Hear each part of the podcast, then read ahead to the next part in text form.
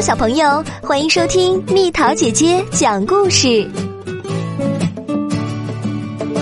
两个朋友去北方，夏天到了，天气多热啊！兔子和鼹鼠决定到北方去避暑。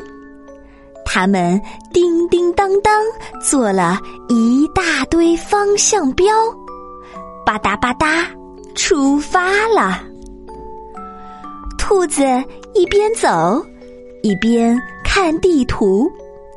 鼹鼠认真的在每个转弯处插上一块方向标。这样，要是在北方想家了，沿着方向标就能很快找到回家的路。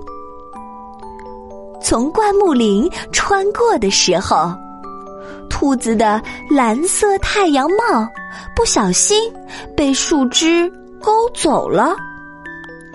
沼泽地好难走，鼹鼠不小心弄丢了心爱的玩具——红色铁壳帆船。许多天过去了，这天。兔子和鼹鼠躺在一个河湾里睡觉。夜里起风了，方向标滴溜溜转了个方向。兔子和鼹鼠被哗啦啦的雨浇醒了。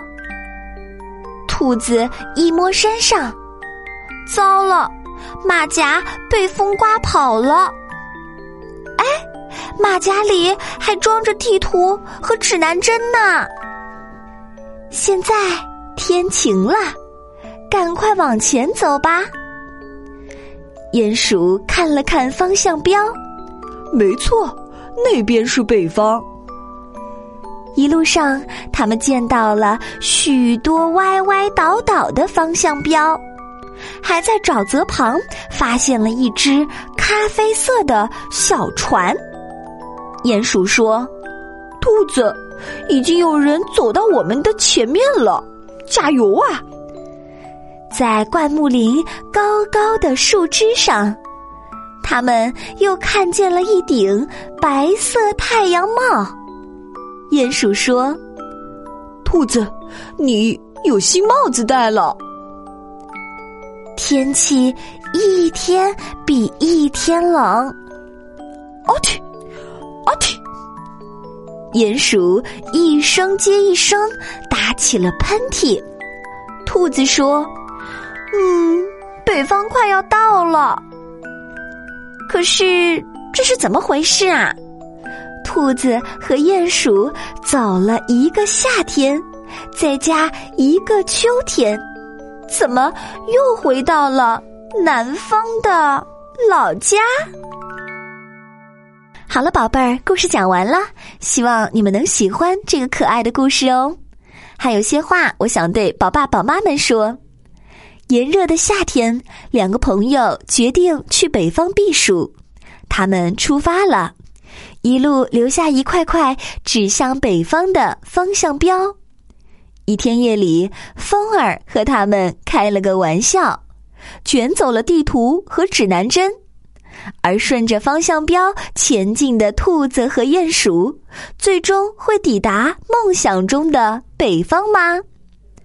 兔子和鼹鼠啊，其实有时候终点并不重要，重要的是肯出发前往北方，重要的是拥有那样的一段旅途，而不仅仅是坐在家里向往。更重要的是一路上两个朋友相扶相帮结下的亲密友情。智慧的爸爸妈妈，你们愿意成为兔子或者鼹鼠，和你们的小鼹鼠或者小兔子一起向北方出发一次吗？